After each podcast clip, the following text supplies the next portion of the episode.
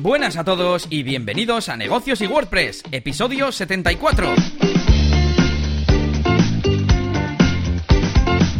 Bienvenidos una semana más a este podcast semanal en el que te hablamos sobre cosas relacionadas con pymes, negocios, autónomos y cositas relacionadas con emprender y también con WordPress y marketing online, con Google Analytics, con SEO, con plugins, con programación y muchas más cosas. Yo soy Elías Gómez, experto en WordPress y este podcast lo hago con mi compañero Yannick García, formador y consultor de branding y marketing online en la máquina del branding. ¿Qué tal, Yannick? ¿Estás por ahí? Estoy por aquí. ah, pues eh, muy bien, una semana llena de, cositas interesantes que me han pasado, problemas, problemas que he resuelto, eh, bueno, un montón de cosas. Hoy os traigo, hoy os traigo cositas wordpresseras, ¿vale? Y vas a ser tú un poco el de, el de las noticias un poco externas, yo creo. Sí. Y, mejor, porque yo la verdad que no he tenido casi tiempo de, de, leer cosas. Así que, así que nada, pues con ganas de que me cuentes todas estas noticias y, y también con ganas de que escuches algunas dudas que tengo yo de WordPress también y que las escuchen nuestros oyentes. Y, y nada, y bueno, decirte que he tomado la decisión ya de definitivamente me he pedido para el lenchero, para Navidades, para que no conozcan el lenchero, es como nuestro Papá Noel, me he pedido un móvil nuevo. Así que... espera, espera. aplauso. El aplauso, el aplauso.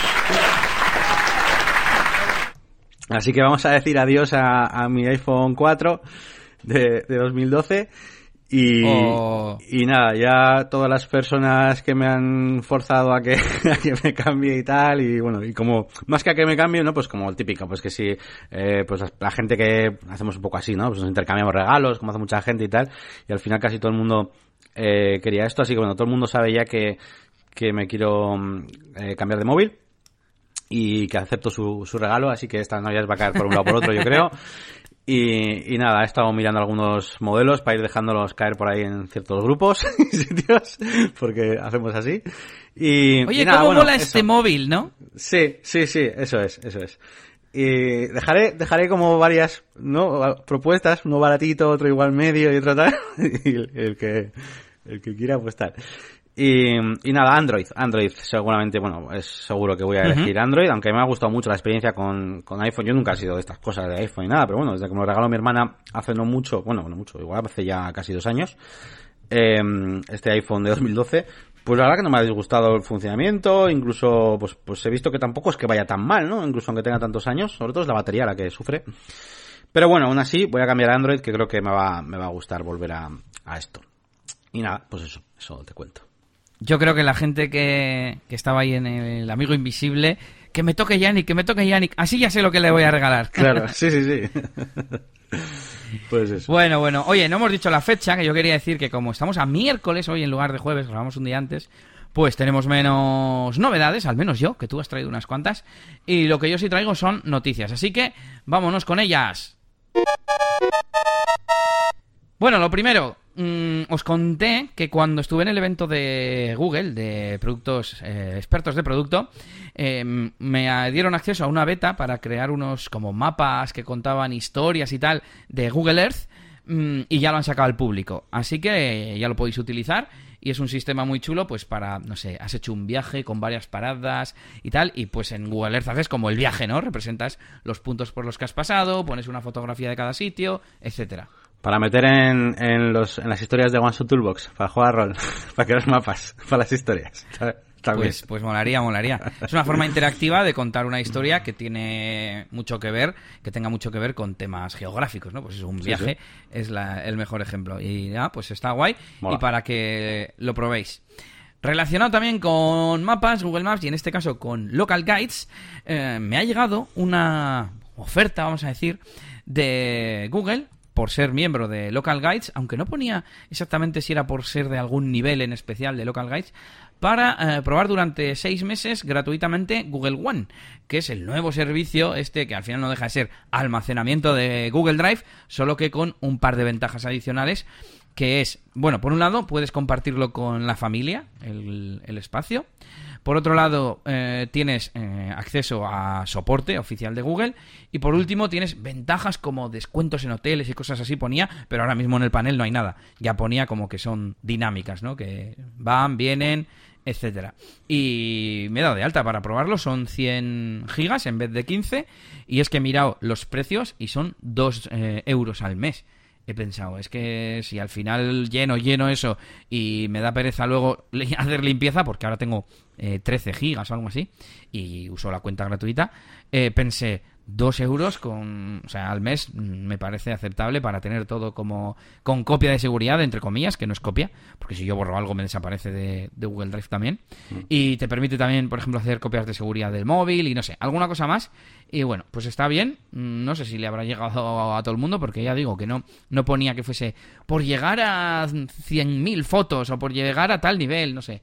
Pero bueno, Aquí estoy viendo, está guapo la verdad, además luego hay como descuentos también para otras cosas de Google y tal, y estoy, lo, estoy viendo en, el Choyómetro, que está ahí puesto y, pone que el requisito, bueno, requisito, pone que es para niveles altos de local guides.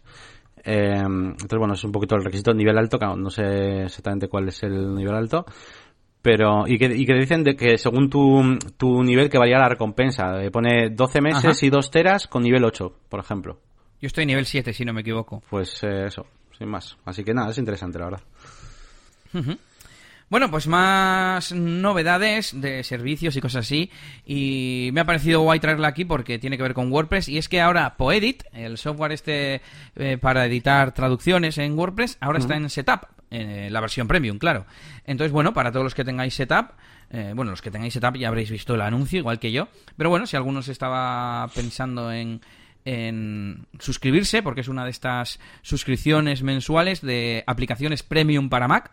Son aplicaciones todas de pago y tienes acceso ahí que alguna vez he pensado, joder, son 120 euros al año. Bueno, en realidad pago 100 porque cojo la, el plan anual y pienso, joder, 100 euros al año es un, es un gasto, digamos, considerable, no sé si las utilizo y si cojo y ese dinero me lo gasto en aplicaciones independientes y luego pienso, tú sabes lo guay que es que hay veces que digo, no, pues quiero, no sé, un capturador.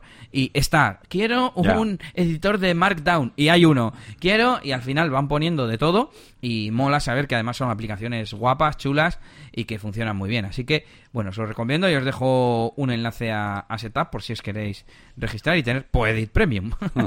Sobre todo si os lo estabais pensando o lo que sea, ¿no? Y mm, volvemos con Google, pero ya con temas de SEO y de desarrollo web y tal. Y es que hay un par de novedades en Search Console.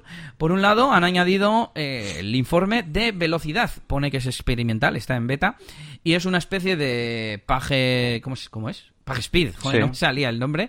Un mini PageSpeed ahí metido en, en, Search Console para, pues avisarnos de qué páginas son lentas, cuáles rápidas, etcétera. No lo he cacharreado mucho, pero bueno, para que lo sepáis. Y por otro lado, un par de novedades para tema de vídeo. Hay un nuevo informe para vídeos si utilizas eh, datos estructurados, es decir, si eh, incrustas muchos vídeos de YouTube, por ejemplo, en tu web y lo principal es el vídeo, pues puedes eh, hacer el marcado de que eso es un, un vídeo, un video object, es el, el objeto y le marcas, pues por ejemplo, la duración o no sé ahora qué más propiedades tiene, esquema para los vídeos, pero he leído que por ejemplo la duración y así en Google te aparece con la duración el vídeo y está guay. Hombre, igual de YouTube te lo saca Google de YouTube, ¿no? Pero yo que sé, con un vídeo autoalojado o, o lo que sea. Sí, sí, yo lo de los vídeos no lo había visto, pero lo de eh, los reportes de velocidad sí que sí que he estado mirando y tal, y esta semana, y está guapo porque la verdad es que con otras herramientas pues tienes que andar ahí como inspeccionando URL por URL en la mayoría, y aquí directamente tienes hasta, de hecho, te salen como una especie de notificaciones a la derecha ya directamente de las URLs, eh, claro, con diferentes velocidades. Igual una noticia en concreto tú te carga mucho más y dices, coño, es que igual aquí he puesto un vídeo, lo que, lo que sea, ¿no? Y entonces está guay para detectar ese, esos problemas que normalmente, ya te digo, por la optimización en general, pues igual ya las has hecho, pero sobre todo detectados con unos contenidos que igual están pesando demasiado o, lo que sea, y te viene pues por diferentes URLs. Y eso está muy guay y lo hace el solo, claro. No tienes que andar tú ahí dándole a cada URL. Ahora que hablas de, mm, del tema este de rendimiento y vídeos, yo me estoy volviendo súper minimalista, sigo dándole eh, al SEO en algunas de mis páginas, de mis sitios web, y ya habrás visto en Cocolice que meto alguna palabra clave, la quito, ando ahí jugando, y el otro día, eh, no sé qué noticia había puesto, que, que dije, a ver si esto la posiciono. Pues yo creo que la de, la voy a comentar luego, la de los niños de YouTube, que, que han sacado un vídeo oficial ellos y tal, y mm, me decía, es que la caché de este script de no sé qué, y era del vídeo incrustado de YouTube, y lo quité. Dije, pongo una imagen y enlazo al vídeo de YouTube y ya está.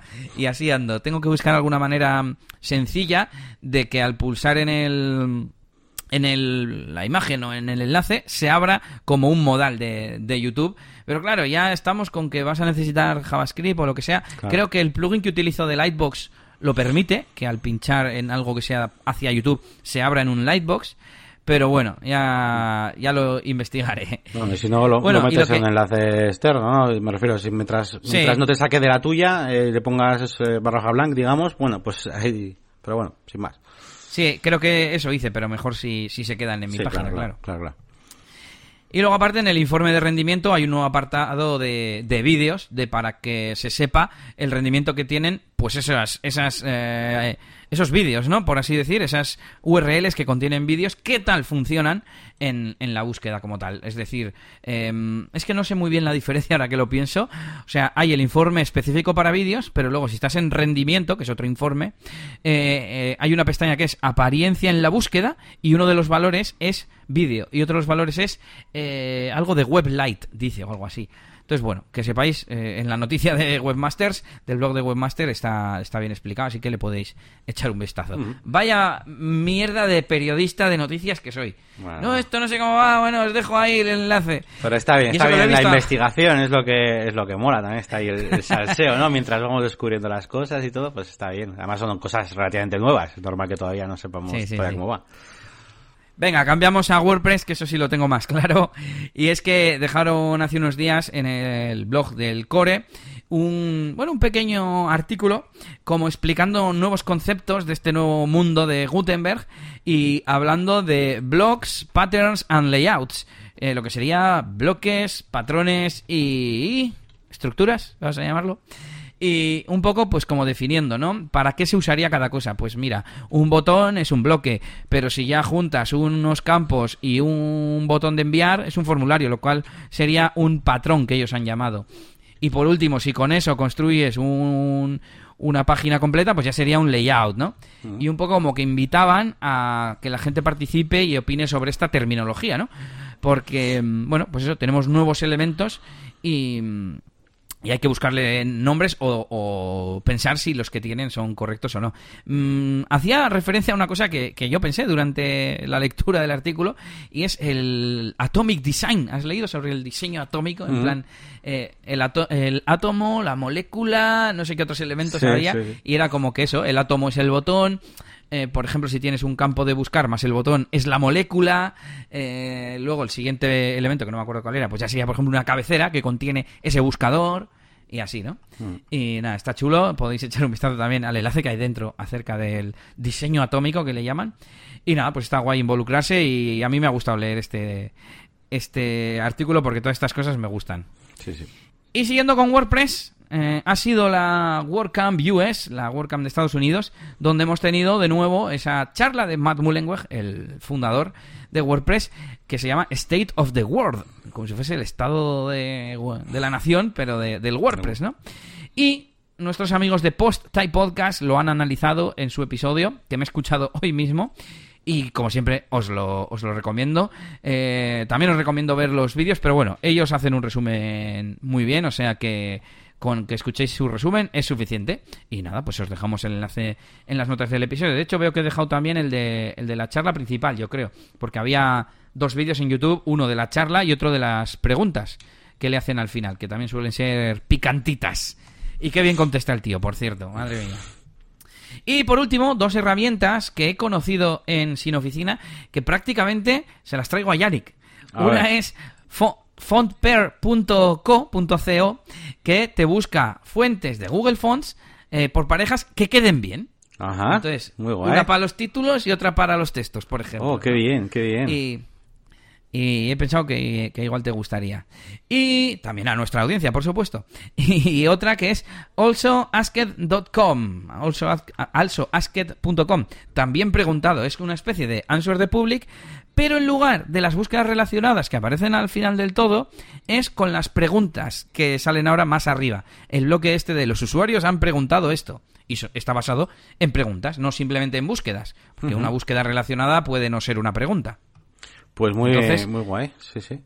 Estoy viendo. No, si te mola que se te estaba viendo el Answer de Public. Eso es, sí, sí, no. Estaba justo mirando. Eh, bueno, por un lado, la de Fontper me, está, me mola porque además estoy viendo que que, mm, que, te permite eso, jugar con, con cosas que, que, yo normalmente ya sé, ¿no? Por ejemplo, quiero utilizar para los títulos una sans serif y para los contenidos una con serifa, ¿vale? Y puedes elegir eso, puedes elegir eso, parejas que funcionen ah. de esa manera y entonces puedes previsualizar exactamente eso, claro, para, no, yo lo que no quería era eso, para que queden bien, claro, porque dos, cos, dos, dos letras parecidas no quedan bien tienen que ser diferentes para que haya eso es para que haya una estructura y tal pero que sean por ejemplo yo que sé igual que las dos sean pues estrechitas pero una puede ser con serifa otra sin ella por ejemplo no y me está molando mucho estoy viendo aquí los ejemplos que ponen y la verdad es que quedan muy bien y es una cosa que, que, voy a, que he hecho en falta a veces en, o sea, es real que, que, me, que me gusta. Y luego lo de, la de alsoesket.com, pues esa la tengo que mirar más en profundidad. Ya te contaré la semana que viene, porque esta sí que la quiero mirar más detalladamente. Requiere eh, análisis no solamente visual. Pues hasta aquí las noticias de hoy y continuamos con las cositas de Yanni hay que cortar aquí con algún efecto, venga. Sí, porque cambiamos un poco de tercio. Eh, a mis cositas, como dices tú, os traigo unos cuantos trucos eh, y también os traigo unos cuantos warnings y unos cuantos problemas, ¿vale? Voy a empezar un poco con la parte mala y luego con las cosas que, que molan, ¿vale? Eh, esta semana una de las cosas que he estado haciendo pues es eh, pegarme un poco con, con temas de bueno pues de, de horas, del time zone, eh, con Google News, con Google Discover y todas estas cosas. Y he tenido, tenía algunos problemas con algunos proyectos donde em, por ejemplo pues en, en las noticias destacadas de Google o incluso en las eh, pues en, las noticias como llamaba bueno en, en el bloque de Google News directamente también pues la hora que mostraba de los posts, yo por ejemplo publicaba un, artículo a las, yo que sé, a las 3 de la tarde, pues claro, ahí ponía que lo había hecho igual a las 2 de la tarde, con lo cual eh, ya no era contenido fresco y realmente nunca llegaba a estar en las primeras posiciones, ¿vale? Eh, y he tenido unos cuantos problemas con, eso. También tuve otro problema, eh, que era un poco más bestia, donde eh, la, fecha de publicación que me ponía Google era de, de hacía cuatro días, cuando yo había publicado ese mismo día la, la noticia, ¿no? Entonces, bueno, estuve, he estado, estoy, estoy incluso actualmente un poquito de investigación con estos temas y hay algunas partes que he logrado, pues bueno, pues eh, aprender también un poquito pues cómo, cómo funcionan y algunas partes en las que todavía estoy en ello y creo que son debido a errores que no tienen nada que ver con algo que podamos hacer, ¿no? Entonces, eh, por un lado, eh, la parte donde es un pequeño warning para que tengáis en cuenta que si os pasa esto de que igual ponéis alguna noticia y de repente Google, pues eh, una noticia que dice Google, no, pues esto es de hace cuatro días, y es que eh, efectivamente, más o menos como yo intuía, pero eh, luego lo he investigado y es, así, eh, pues desde el propio soporte incluso de Yoast comentan que es posible que Google indexe ciertas entradas dependiendo de si hay algún vídeo u otro elemento incrustado dentro del post con una fecha anterior para que Google se, se, ah. base en cuándo ha ocurrido realmente la noticia. Esto ocurre mucho, por ejemplo, y en mi caso me estaba pasando con un tweet, ¿vale? Yo estaba haciendo referencia a un tweet de una persona famosa que dijo una cosa y la noticia real había sido hace cuatro días y yo había publicado el post pues hoy, imagínate. Y, y, claro, pues eso en realidad, entre comillas, mola porque Google eh, detecta que la noticia real es la, es la de hace cuatro días y coge el tío y te cambia la, la fecha, la fecha de, bueno, para, para los resultados, ¿vale? Así que eso os puede, os puede ocurrir. Eh, y bueno, también comentaban en el foro de soporte de Google XML Sitemap, por ejemplo, también, el propio desarrollador del plugin, que controla bastante y tal, de estas cosas, eh, pues comentaba que a veces Google también cambia la fecha en Google News y tal, cuando sabe, pues directamente que, el evento ha ocurrido en otra fecha.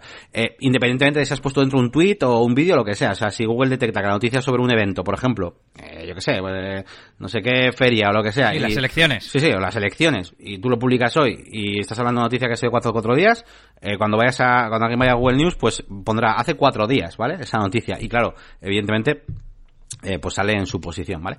Eso por un lado, con, con estos eh, desajustes eh, tochos, em, que, que por cierto, también me fijé, fui a John Müller, este que es del equipo de Google Suiza, también había visto que por ahí había comentado que, em, ¿Es el señor Calvo? Sí, sí, sí, sí, y con gafas. Calvo con gafas.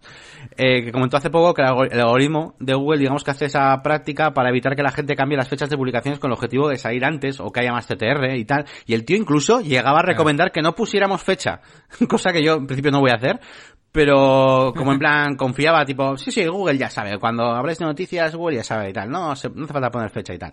Pero bueno, yo hasta ese punto creo que de momento no voy a hacer. Y, y eso por un lado. Y luego tengo los, mini problemas estos de, de, que, de, que hay un desfase de una hora y es que estoy teniendo problemas con la parte de... En el sitemap, pues eh, hay un parámetro que es el de UTC, ¿no? Donde le decimos pues el desfase horario, ¿no?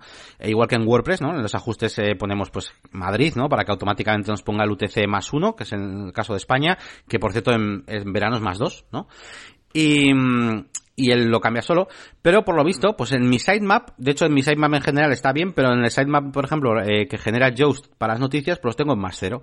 Y también me está generando algún problemilla. Así que estoy ahí, ahí a vuelta esta semana con esto de, de las noticias y es una de las cosas que pues que más tiempo estoy dedicando esta semana así que os lo traigo aquí al podcast eh, tenía que ser así porque ya sabéis que os cuento un poco mi vida así que en esas estoy un poco un poco cosas que se me salen un poco de, de lo habitual de lo que yo suelo controlar pero bueno esa, es así.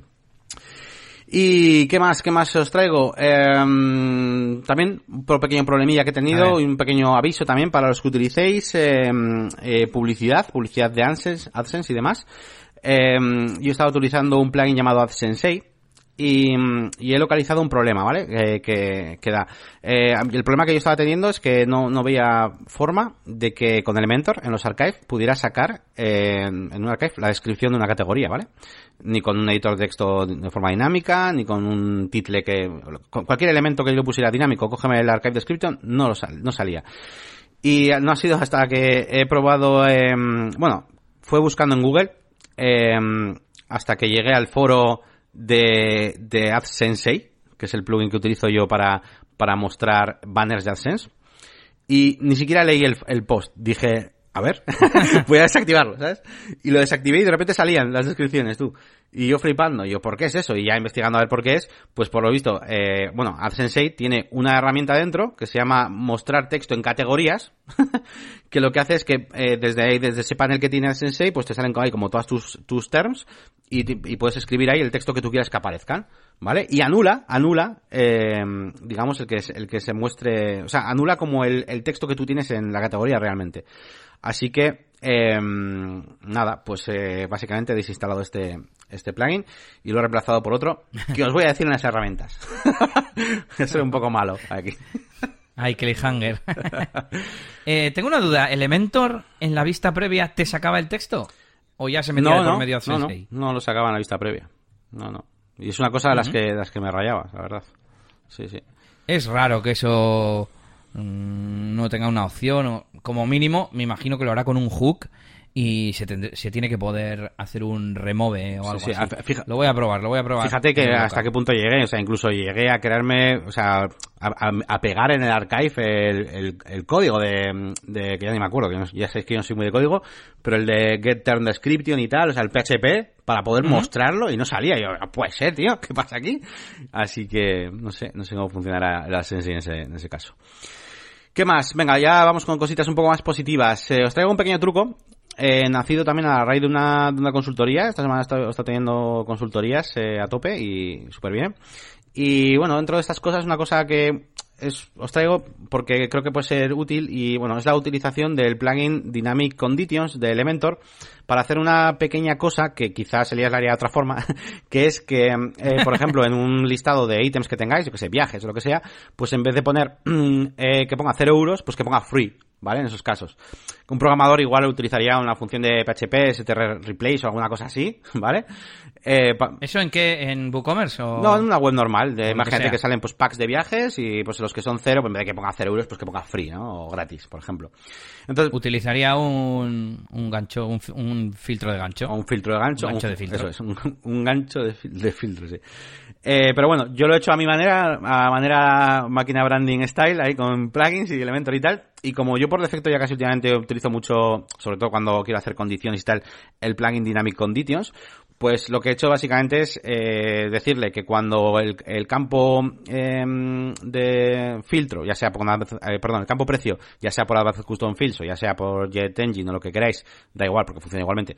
Cuando ese eh, campo de precio sea cero, pues entonces eh, no me muestra ese campo, básicamente. Y he insertado un, texto simplemente de que pone free o pone gratis, que me lo muestra solamente cuando el precio sea cero, ¿vale? Porque el Dynamic Conditions funciona de manera, o sea, tú lo pones dentro de un widget, pero lo que es la condición la coge general de donde estés. O sea, tú le dices, yo estoy dentro de un widget y en los ajustes del Dynamic Condition de ese widget le digo, oye, cuando en la URL donde estoy pase tal o cuando el campo precio mm, sea tal, o sea, son pues coger condiciones de donde quieras, aunque estés dentro de un widget, no solo condiciones de dentro, ¿vale? De, de ese precio.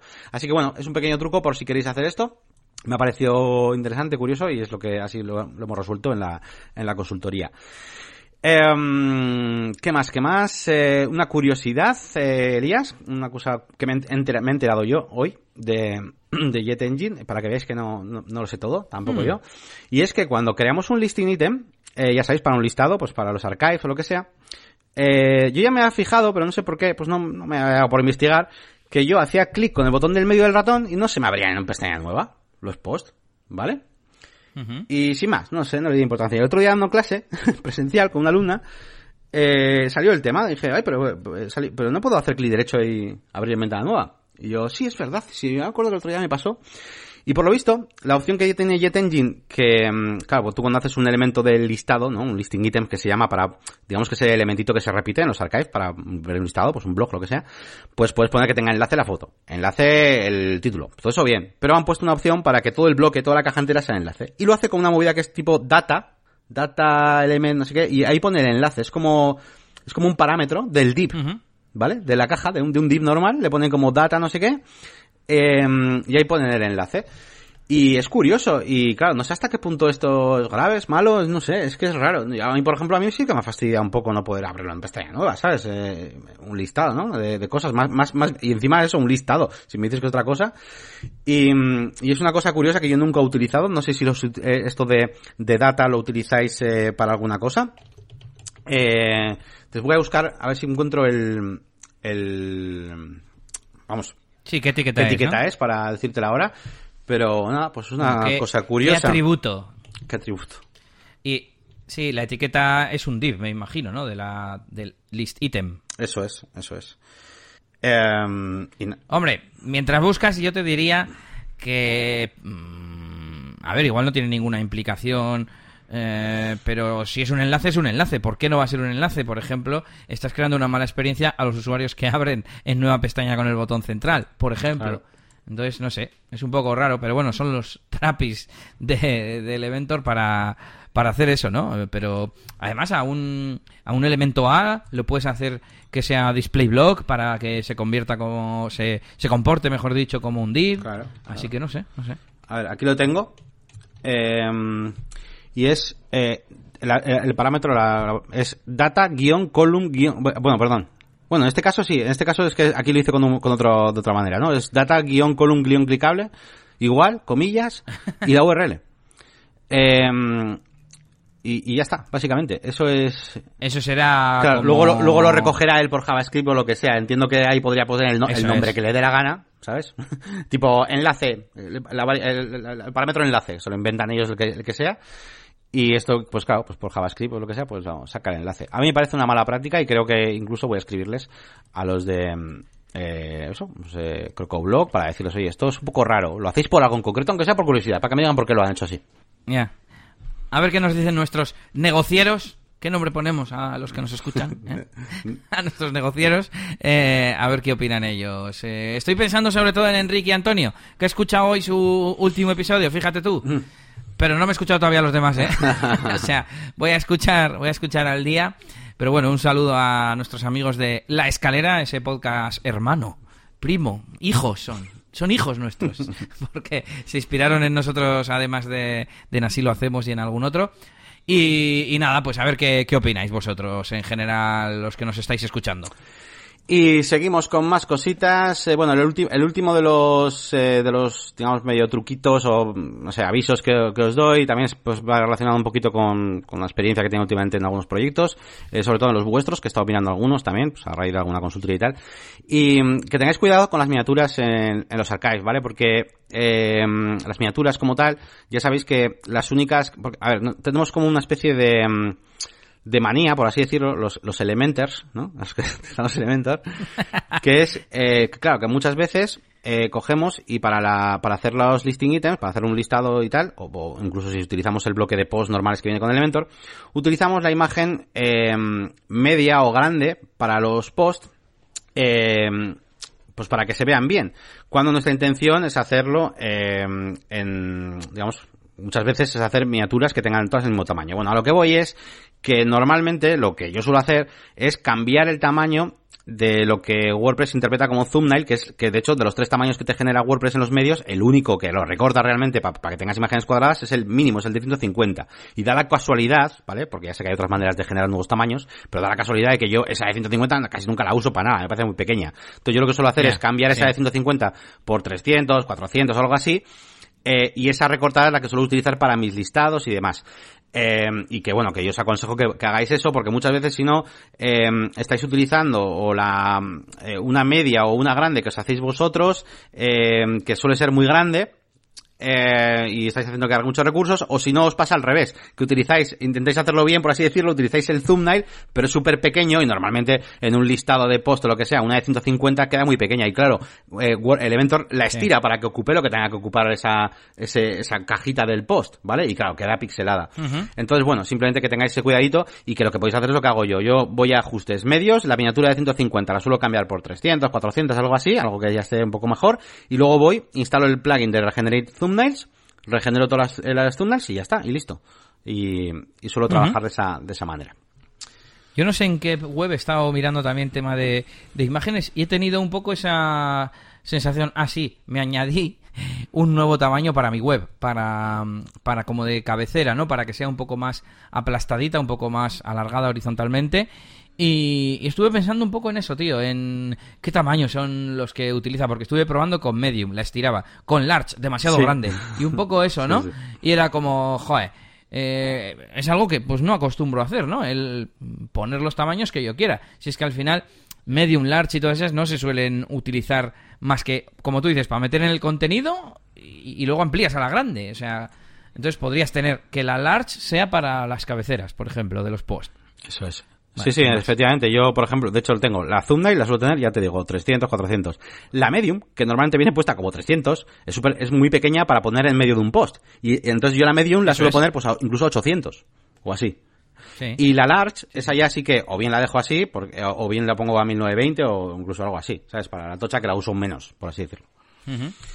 Y, y, nada, pues aquí acabamos un poquito la sección de curiosidades y ahora pues como os comento pues cositas de proyectos, ¿vale? Que hace tiempo que nos contaba cosas y bueno, os voy a comentar dos, dos proyectos. Eh, uno que es eh, algo en lo que estoy trabajando para la, para la agencia eh, y que bueno, tampoco os puedo contar demasiado de momento, pero bueno, estoy trabajando en una, en una especie de, de, um, ¿cómo llamarlo? De, de paquetes web, ¿vale? Orientados a, a clientes, quiero, quiero trabajar un producto en el que, en el que ciertos clientes a los que yo quiero trabajarles eh, muchas veces el, el marketing online eh, y un montón de cosas, eh, a veces no se lanzan a tener una página web o les da como cosa hacer un desarrollo nuevo y demás, cuando a, mí realmente es una de las cosas que menos me interesa. O sea, lo que es el propio desarrollo en sí, a mí lo que me interesa es hacer cosas chulas de marketing, de traerles clientes y demás, ¿no? Pero ¿qué pasa? Que necesitan una, que necesitan una web.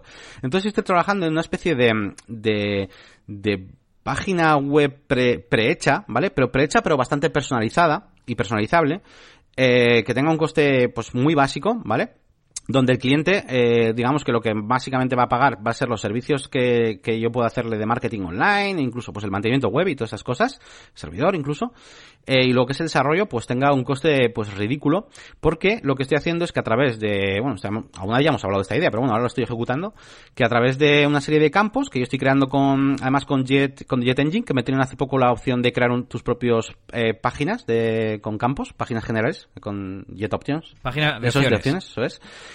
Eh, y estoy metiendo ahí de todo. El nombre, eh, tengo además como lo tengo puesto como dos pestañitas, en plan opciones de branding y, marca, y luego opciones como eh, de corporativas y de empresa. Y ahí pongo el logo tipo, estoy poniendo el, elevator pitch, con campos repetibles, añadir valor, valor añadido, o sea, valor diferenciador de la empresa. Incluso he creado custom post type de servicios, de equipo, de productos, y además incluso estoy creando también los, todas las cosas de la dominación social, la dirección fiscal de la empresa, el CIF, el registro mercantil, para eh, incluso dejar ya preestablecido también que después de rellenar eso eh, se rellene todo lo necesario para los formularios eh, de contacto, que se rellene la dirección, el mapa e incluso las páginas legales, ¿vale? De una forma por lo menos, aunque sea bastante sencilla, pues todos los datos legales de la empresa y todo eso. Y estoy haciendo pues un diseño que sea chulo y que permita pues cierta flexibilidad también en el, en, esto. Y nada, que es un proyecto bastante, bastante bonito porque se trata de, una herramienta que me va a facilitar un montón las cosas para esos clientes que quieren hacer alguna campaña, alguna cosa y es que yo necesito una web, es que necesito una web para medir todo, para, para el tráfico y, y aunque sea muy básica, eh, y entonces, pues nada, pues estoy haciendo ahí una, una super web y, nada, pues un proyecto para, para, la agencia. Ya os contaré cuando lo tenga ya montado, ya os pondré aquí un poco de spam para que veáis un poco cómo lo anunciamos. Estoy, estoy, estoy preparando también una, web demo, claro, para que podamos enseñarla y tal. E incluso me planteo la posibilidad de hacer varias demos para diferentes tipos, pues una de peluquería, una de no sé qué, otra de tal, ¿vale? Y, y nada, es uno de los proyectos en los que estoy metido. Ya mola, como cuando nosotros teníamos el framework de Studio NS, pero pues más para webs básicas, pues presenciales, ¿no? Que, le solíamos llamar. Y por último, eh, últimamente me está rondando la cabeza volver al tema de las, de las clases online. Las clases online, eh, como concepto, de alguna vez hemos hablado por aquí y de hecho algún oyente me sugirió la idea de, de dar clases online a varias personas a la vez y que, y que de hecho lo tenía así, eh, no me acuerdo quién, eh, no sé si Fernando Tellado o alguien, eh, como que te daba una especie de no sé si eran clases, cursos o simplemente eh, una especie de webinar, pero mm, me está pasando pues que hay mucha, muchos alumnos también que les doy clases presenciales y, me han dicho, bueno, pues que es alguna manera de hacerlo online y tal. Y estoy ahora mismo investigando la mejor manera, pues de hacer una especie de, porque yo ahora las consultorías, por ejemplo, yo las hago con Apearin, que ahora se llama Whereby, y uno versus uno, pues eh, podemos hablar, pues como si fuera Skype, ¿no? Pero estoy buscando la manera de hacerlo, pues eso, que pueda tener varios alumnos a la vez, no sé, cuatro o cinco, los que sean, bueno, ¿quién pone el límite, no? Depende, ¿no? Em, claro, el ser online. Eh, y que yo pueda dar la clase, pueda compartir la pantalla, por ejemplo, estaría guapo, y que haya mucha gente, pues, conectada, conectada a este, a esto, ¿no? Y no sé si alguno, yo, yo los, lo que digo es porque algún oyente alguna vez me lo comentó y no me acuerdo ahora de quién era ni lo que dijo exactamente, pero si alguno tenéis la idea un poquito de cómo podría montar yo esto, pues creo que puede ser interesante, porque tengo mucho público que, bueno, pues que quiere más formación, formación, no una consultoría como tal, sino un curso, eh, y le sale muy, de forma muy cómoda pues hacerlo online. Pero claro, para mí lo que me molaría es poder incluso pues dar a varias personas a la vez. Así que si conocéis alguna plataforma, alguna cosa así chula para que pueda hacer esto, eh, no hace falta que se integre con WordPress ni nada, eh, simplemente eh, porque en WordPress puedo hacer un poquito la parte comercial y tal. Y revivir un poco esas posiciones que había ganado yo antiguamente con las clases presenciales. Em, y, nada, eso, pues os pido un poquito sopitas. Bueno, yo mientras estoy investigando también, ¿eh? Pues si encuentro algo, pues ya os lo diré. Pero si sabéis, pues me decís. Pues me parece muy buena idea, así que yo te animo a ello. Y nada, creo que me toca a mí mm, contarte mis novedades en cuanto a eliasgomez.pro. He publicado algunos artículos, he publicado, bueno, artículos o, entradas, ¿no? Al fin y al cabo, mm, quiero decir que no son muy largas, como es el resumen de WordPress de la semana, con pues, los últimos enlaces que la mayoría los he comentado aquí. Por otro lado, un resumen de WordPress 5.3, eh, aprovechando las notas eh, que tomé para el podcast. Y por último, el más interesante, que es un resumen del vídeo que hemos comentado antes de YouTube de Made for Kids, de esa nueva funcionalidad que ahora tenemos que marcar todos en nuestros vídeos y en nuestros canales de YouTube para indicar si es mm, contenido para niños o no y que en consecuencia pues se recopilen datos o no y nos quiten algunas funciones o no de nuestro canal. Y bueno, me pareció interesante mm, publicarlo porque estaba haciendo un poco como a la vez que veía el vídeo pues tomando unas notas para enterarme. Esto me pasa mucho, Yannick, que empiezo a tomar notas, digo, bueno, esto para el blog. Y una vez que lo veo pegado en el blog, digo, jo, esto cómo no lo voy a dejar así, un simple esquemilla, no, no, lo voy a desarrollar y al final me pierdo el tiempo ahí, pero bueno. Y, y ya que estaba, dije, pues esto puede que posicione, lo voy a poner en, en index, porque normalmente mis posts son, por defecto en Yoast son no index lo voy a meter en el Cocolize, le voy a poner unas imágenes, etcétera, etcétera. Aquí fue donde enlacé al vídeo externamente y pues creo que estoy en la posición 14, así que ni tan mal. Y bueno, pues está guay. Estoy haciendo así algunos experimentos. Eh, el artículo de RGPD sigue subiendo, por cierto.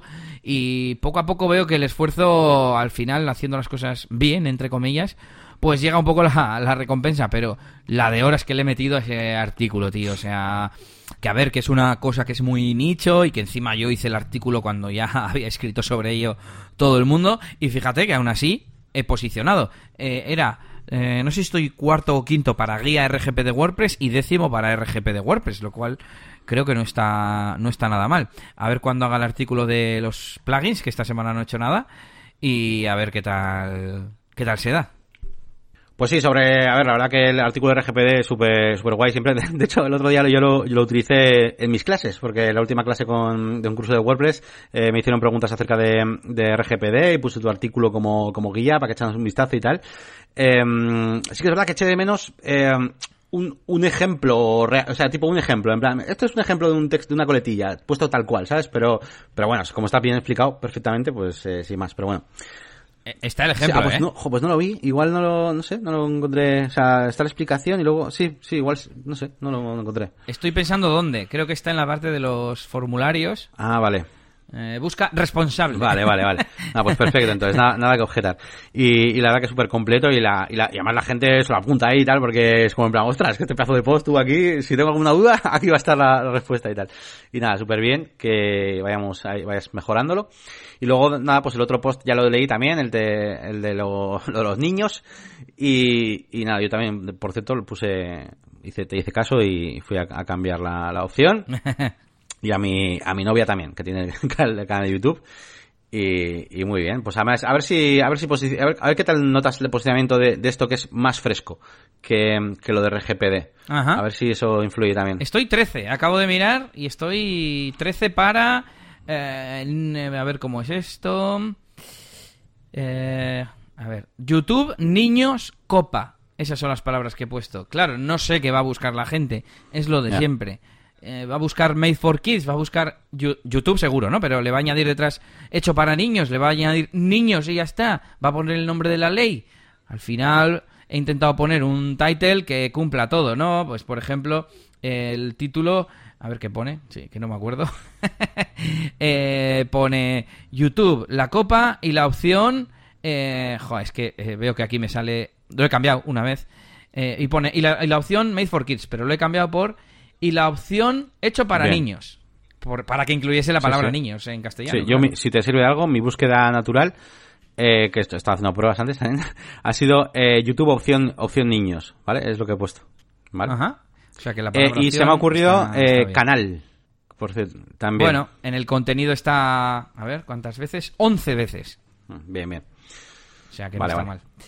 Bueno, es que esas cosas, yo todavía es la parte que me falta. No sé hacer Vamos, no sé hacer porque no me he puesto y porque hay mil herramientas y demás.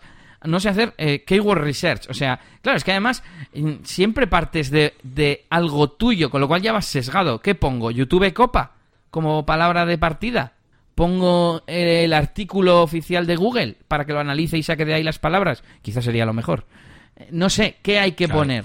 Porque, claro, muy, muy, bien. Una cosa es cómo lo llame YouTube, pero si luego la gente en vez de Made for Kids, eh, porque, bueno, busca niños o busca canales pa que sean para adultos, por ejemplo, la palabra adultos. Claro, y además eso se te complica cuando son términos de, con noticias nu nuevas, que, que, tienes que casi hacer un poco de futurologo y ver cómo, igual analizar otras opciones de que hayan salido en el pasado y a ver cómo esos artículos han, han terminado posicionando, ¿no?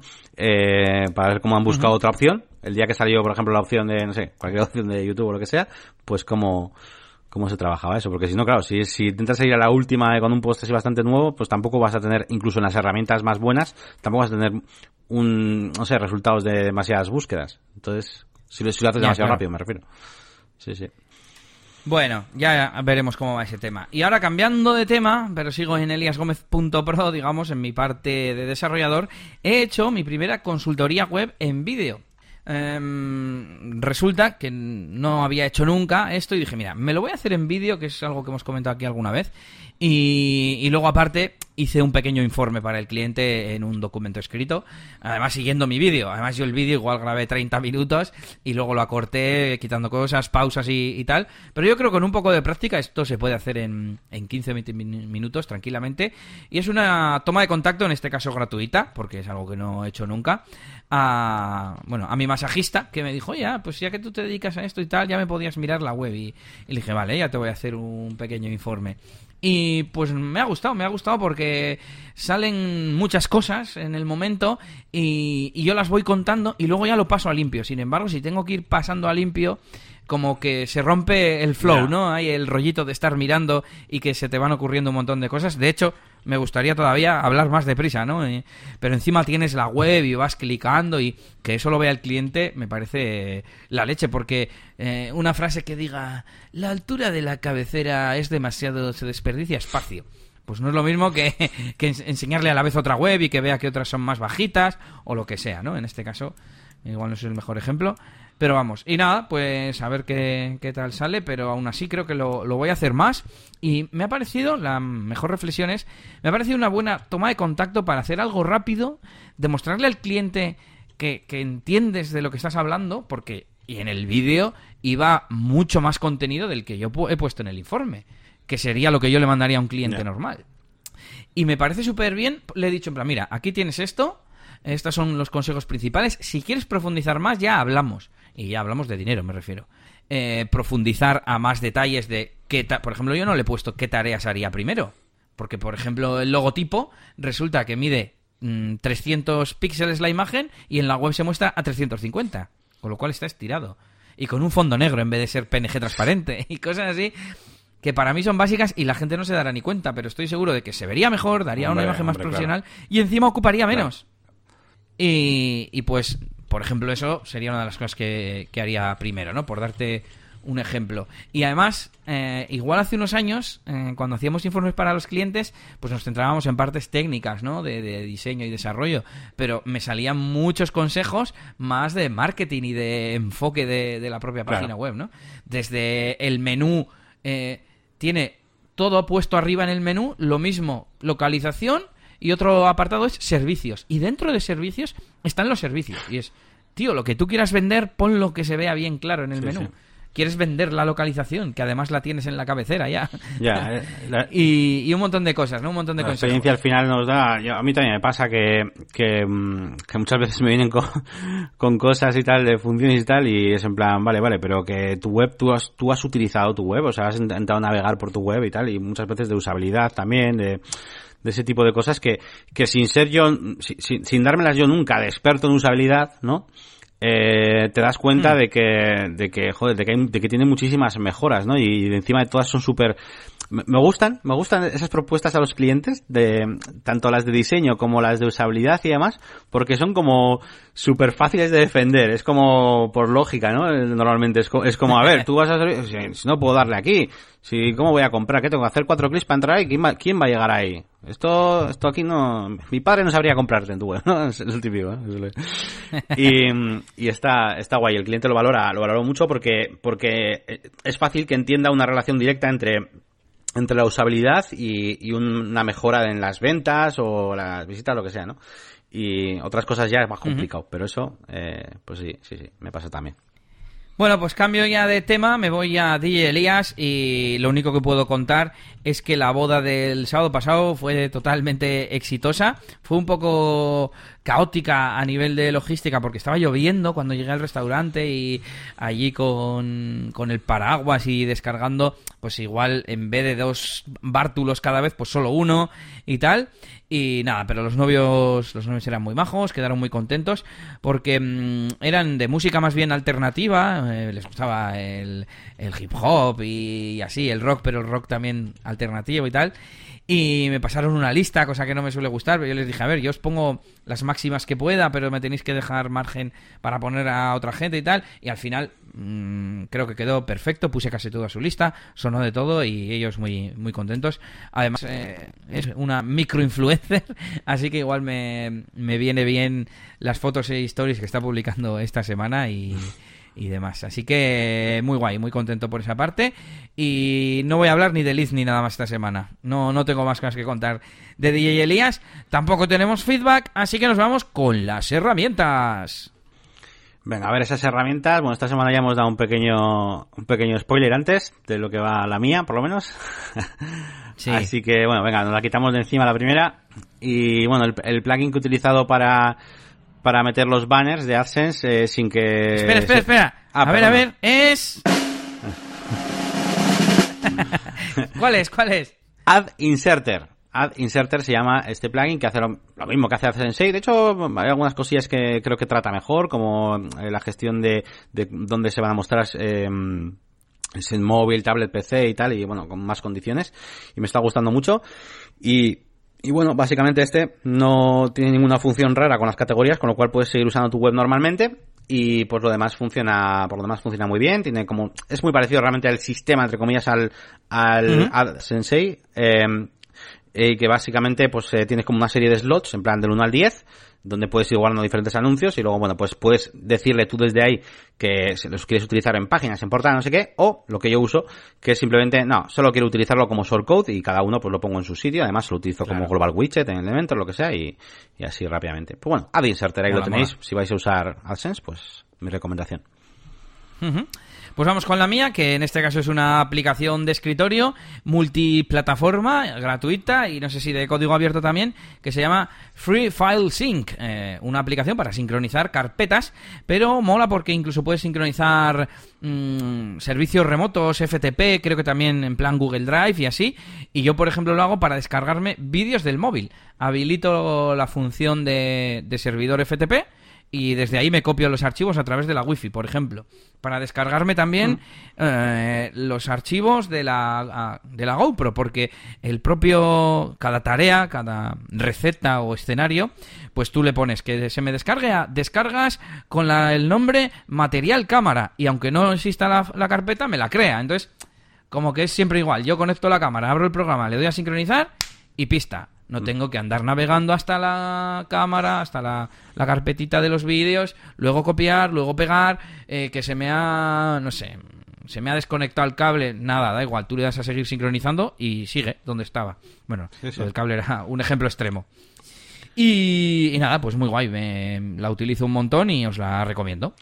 Muy guay, muy guay la herramienta, la verdad que mola bastante. Eso sí, tiene una página web de estas de viejas de rollo hacker, hay de estas que dices, pero ¿qué es esto? Eh, sí, software libre. Sí, sí, tiene Que saben programar, pero no diseñar. sí, sí, chaval. Bueno, bueno. Pues nada. Bueno, pues con esto terminamos este episodio número 74. Recuerda que si necesitas que alguien lleve el mantenimiento de tu página web WordPress, entra en eliasgomez.pro, miras a ver si te mola y me contactas o para cualquier otra cosilla relacionada con, desarrollo y ayuda en, WordPress. Y también si necesitas ayuda en diseño, Elementor, eh, branding, marketing online, la máquina del branding.com y no sé si mandarles a YouTube, porque está eso un poco parado, Yannick. Estás un poco parado, aunque bueno, todavía sigo recibiendo visitillas, más o menos se mantiene, o sea, el tráfico que va llegando y tal nuevo y tal, y bueno, pues el, entre el vídeo de SEO que funciona bastante bien y los cursos de Elementor, pero sí, sí, últimamente la parte privada, la parte del backend de la máquina de branding, de, con las consultorías y todo eso, es la que más tiempo me está quitando y algún que otro proyecto que tengo. Así que bueno, dentro de poquito a ver si, a ver si hago algún vídeo. El, navideño no puede faltar, el, navideño anual, por así decirlo, de los, de los el top plugins de 2019. Así que bueno, ese, ese, como mínimo lo tendréis. Sí, sí, sí lo haré, ese sí lo haré. Vale, vale. Y si queréis un DJ para tu evento, djelias.es. Y por supuesto, para dejar comentarios o lo que queráis en nuestra web del podcast, negocioswp.es. Y con esto nos despedimos hasta la semana que viene. Un saludito. Un saludito, Agur.